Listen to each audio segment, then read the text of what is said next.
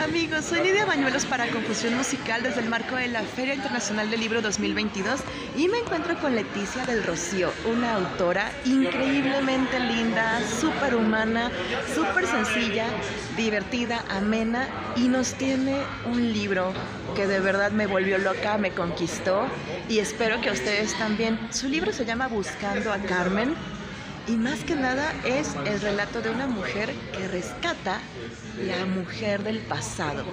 Sí, buscar a Carmen, una antepasada lejana que fue invisibilizada, que fue borrada de la historia familiar. Y Leticia dijo, ¿por qué no? Vamos a sacar a Carmen del olvido, vamos a contar qué hizo Carmen. Leticia, un enorme honor, muchísimas gracias por aceptar la entrevista. No, hombre, no, al contrario, muchísimas gracias a ti. Un placer estar aquí y platicar contigo. Y sí, eh, buscando a Carmen es un, es un ejercicio de, rescate de la memoria, de, de, amor. También es un ejercicio de amor, eh, de abrazar amorosamente mis orígenes, de abrazar amorosamente eh, a las mujeres de mi familia, a todas las mujeres de mi familia, con todo lo que hicieron y con todo lo que no hicieron. Eh, yo creo que es muy importante reconocer esas partes de la historia de, cada quien eh, en su justa dimensión, no porque no hayan hecho algo significa que son malas personas, o no porque lo hayan hecho significa que son malas personas, Sí, sobre todo es como hacerte bien consciente que la sociedad en la que vivieron, la situación que ellas vivieron, es muy diferente a la que teníamos nosotros en este momento. Sí, es muy difícil, por ejemplo, ahorita todavía para una mujer sola salir adelante. Es muy difícil para una mujer sobresalir laboralmente en muchos, muchos aspectos de la vida. Y en este caso, todo lo que tiene que ver con el pasado, tú sabes perfectamente que todas las personas siempre son así como de que, ah, es que por ser mujer, ay, es que es mujer, ay, no la contrates porque es mujer. Todo lo que era siempre sinónimo de lo femenino era tienes que estar en tu casa y tienes que dedicarte solo a la casa. Y si en la casa no la haces, pues no la haces como mujer. Y ese fue un gran problema para todas nuestras antepasadas, no nada más para pocas o para los ranchitos o para lugares alejados. Era una generalidad y era mundial. Pero aquí Carmen, bueno, aquí buscando a Carmen siempre nos está diciendo que hay que buscar y hay que, como tú dices, rescatar todo lo que tienen nuestras antepasadas porque somos el fruto de lo que hicieron y de lo que no hicieron. Y entonces, ¿por qué te pones a buscar a Carmen específicamente a Carmen? O sea, ¿por qué no a la tía Lupe? ¿Por qué no a la tía Cuca? ¿Por qué a Carmen? Esa ¿Por qué específicamente esa persona en tu familia? Y fíjate qué curioso que hayas dicho y por qué no a la tía Lupe, porque sí tengo una tía Lupe en la familia de la que quiero hablar, por cierto. La pero, va a ser Lupe. Pero exactamente, pero ella está del lado paterno. Me, dice, una amiga que no hay coincidencias en la vida y, y creo que esta es una de ellas. Pues bueno, ¿por qué Carmen? Eh, pues bueno, mira, eh, creo que creo que Carmen me buscó a mí. O sea, en, realidad creo que ella llegó a mí a, pedir que contara su historia porque el libro yo lo comienzo a escribir eh, para desahogarme, para, sacar un dolor que tenía yo por el, duelo de mi madre, del fallecimiento de mi madre. Y a la par que voy eh, escribiendo yo el libro, voy acomodando los papeles de ella y, de mi familia y me encuentro con la sentencia de divorcio entre mi bisabuelo Francisco y mi bisabuela Carmen. Por eso digo que, creo que más bien Carmen me, me, encontró Te estaba buscando. Exactamente, sí, porque, porque me lo encuentro y, y me empiezo a encontrar varias cosas que yo no conocía, que yo no sabía. Y dije, ah, caray, eh, para empezar, yo no sabía que mi bisabuela biológica materna se llamaba Carmen, para empezar. Eh, segundo, yo no tenía claras las razones por las que ella no aparecía en la historia familiar. Entonces, al encontrármelo, para mí fue inevitable e ineludible el contar su historia. No nada más el, incorporar al, texto, sino el contar su historia. Porque al final del día, sí, soy hija de María Leticia y de Manuel de Jesús, pero soy nieta de Alicia y soy bisnieta de Carmen. De Carmen. Exactamente. A partir de la invisibilización de Carmen, porque como dices, la sentencia de divorcio borra a Carmen de la familia y tú conoces a otra bisabuela. Y tú sabes que la historia es con otra bisabuela. Y ese es un tema que estábamos platicando poquitito antes de empezar la entrevista, acerca de cómo la invisibilización también se da mucho con las mujeres que se van a trabajar a Estados Unidos y que obviamente por razones de tiempo, de distancia, las abuelas o las tías que se encargan de los niños les dicen, sí, yo soy tu mamá y yo soy tu mamá y yo soy tu mamá y la mamá se convierte en la tía Ah, es tu tía la de Estados Unidos, es tu prima la de Estados Unidos que nos manda, nos manda juguetes para ti, te manda tu regalo de cumpleaños. Y eso también es una forma de borrar la memoria de una familia respecto a un miembro femenino. Sí, porque vamos a ser sinceros, no pasa con los hombres. El hombre que se va sigue siendo el papá, sigue siendo el abuelo, sigue siendo el tío. Pero la mujer que se va sí traslada su papel y se ve relegada y se ve de cierta forma borrada dentro de la historia familiar. Entonces, todo este ejercicio de buscar y rescatar a Carmen, aparte de interesante y aparte de ser un enorme relato, te trajo a ti una reflexión muy profunda, una reflexión muy profunda familiar, de que vienes arrastrando cosas, de que todos somos portadores de historias y toda la cosa. ¿Cuál crees que sea la historia más fuerte o más más, este, más impactante para ti, la que te sembró más? Obviamente sin revelar completamente el libro para que vengan y lo compren a la fil. ¿Cuál es lo que te sembró más dentro de la elaboración de buscar a Carmen? Mira, sin duda lo que más me sembró fue el, el papel que desempeñó el patriarca de la familia. Eh, mira, confieso que yo en un inicio, eh, al momento de, empezar a ver eh, cómo se dieron las situaciones y, el resultado de muchas decisiones, yo me expresaba muy mal del patriarca de la familia. O sea, no, no, no había forma bonita de que yo, en la que yo me expresara de él.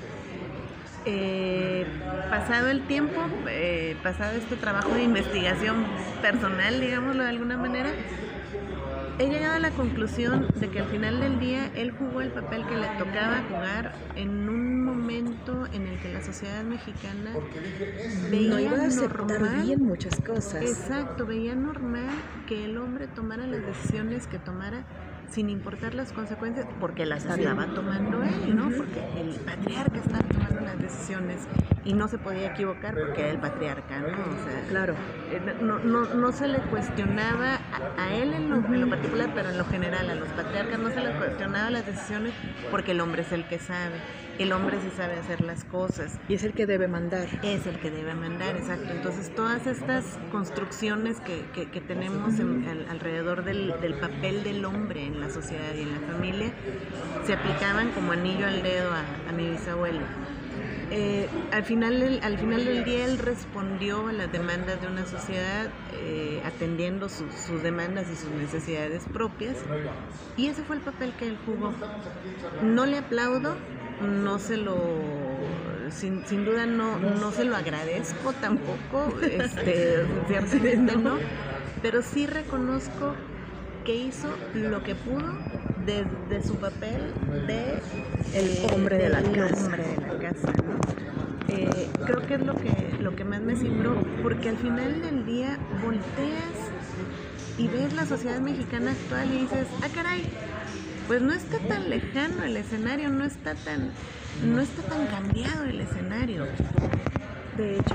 No, no hay, no hay tanta, al contrario, yo encuentro mucha similitud porque una mujer divorciada ahorita sigue siendo muy cuestionada.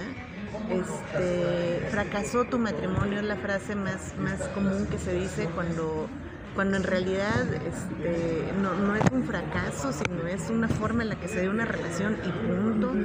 Y bueno, un largo etcétera, ¿no? Este, sí, no te resta que seas más o menos mujer. No te, no te resta que seas una mujer casada, divorciada, viuda, soltera, este, no, te resta absolutamente nada, ¿no? Sin embargo, la carga social sigue siendo muy presente y muy constante en la mujer.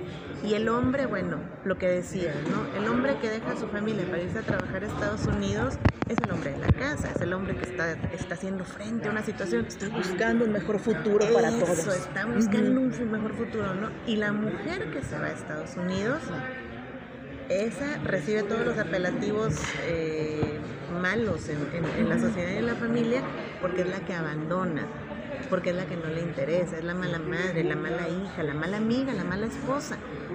No es lo mismo, o sea, no, se van contando las historias con, justicia, ¿no? para, la Con la igualdad, exactamente. Entonces, sin duda eso es lo que más me simbra a mí. Ahora, este bueno, son un montón de documentos que te topaste, es mucha, mucha historia que tuviste que desenmarañar de, la, de todos lados. Sí, tuviste que desenmarañar de todos lados. Y también comentábamos que la historia, usualmente tu historia de familia, la cuentan las mamás, las tías, las abuelas. Nunca es el tío que te dice, ah, sí, yo me acuerdo que tu abuela hacía. Sí, nunca es el hombre, siempre es la mujer la que está relatándote la historia de tu familia, la historia de tu pasado. Y no tener a Carmen, ser un personaje borrado.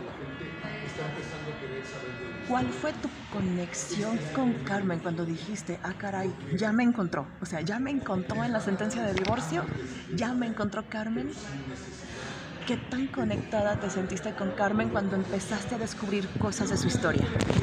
Muy conectada, muy conectada porque eh, después de, leer y releer esa sentencia y, de leer y releer muchos papeles y, escuchar las pláticas de una prima y de otra que, que, juntando pláticas se, se, fue construyendo exactamente, sí, justo de, mujeres se fue construyendo la, persona, Carmen.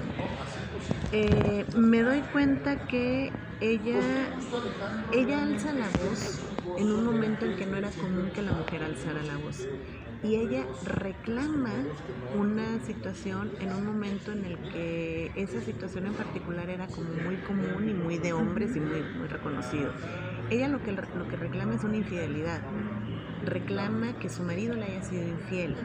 Y en ese tiempo era, aguántate. exactamente. Era porque no te aguantas, a todas les pasa, tú cállate. Él es hombre, él tiene sus necesidades, tú atiendes tu casa, tus hijos, tu marido, es el papel que te toca y se acabó, ¿no?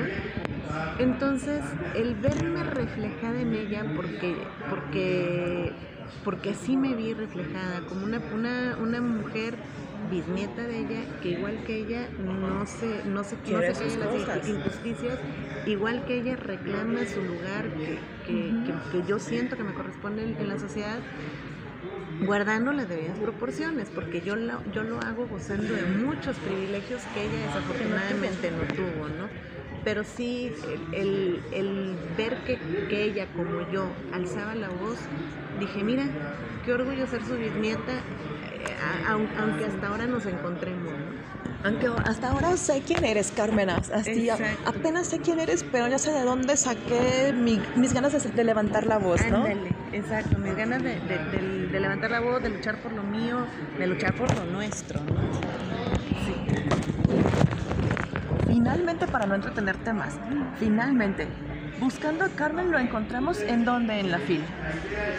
Eh, lo encontramos con Colmena Cultural eh, y el miércoles, pasado mañana, el miércoles eh, va a ser la presentación en la sala H del área internacional a las 7 de la noche.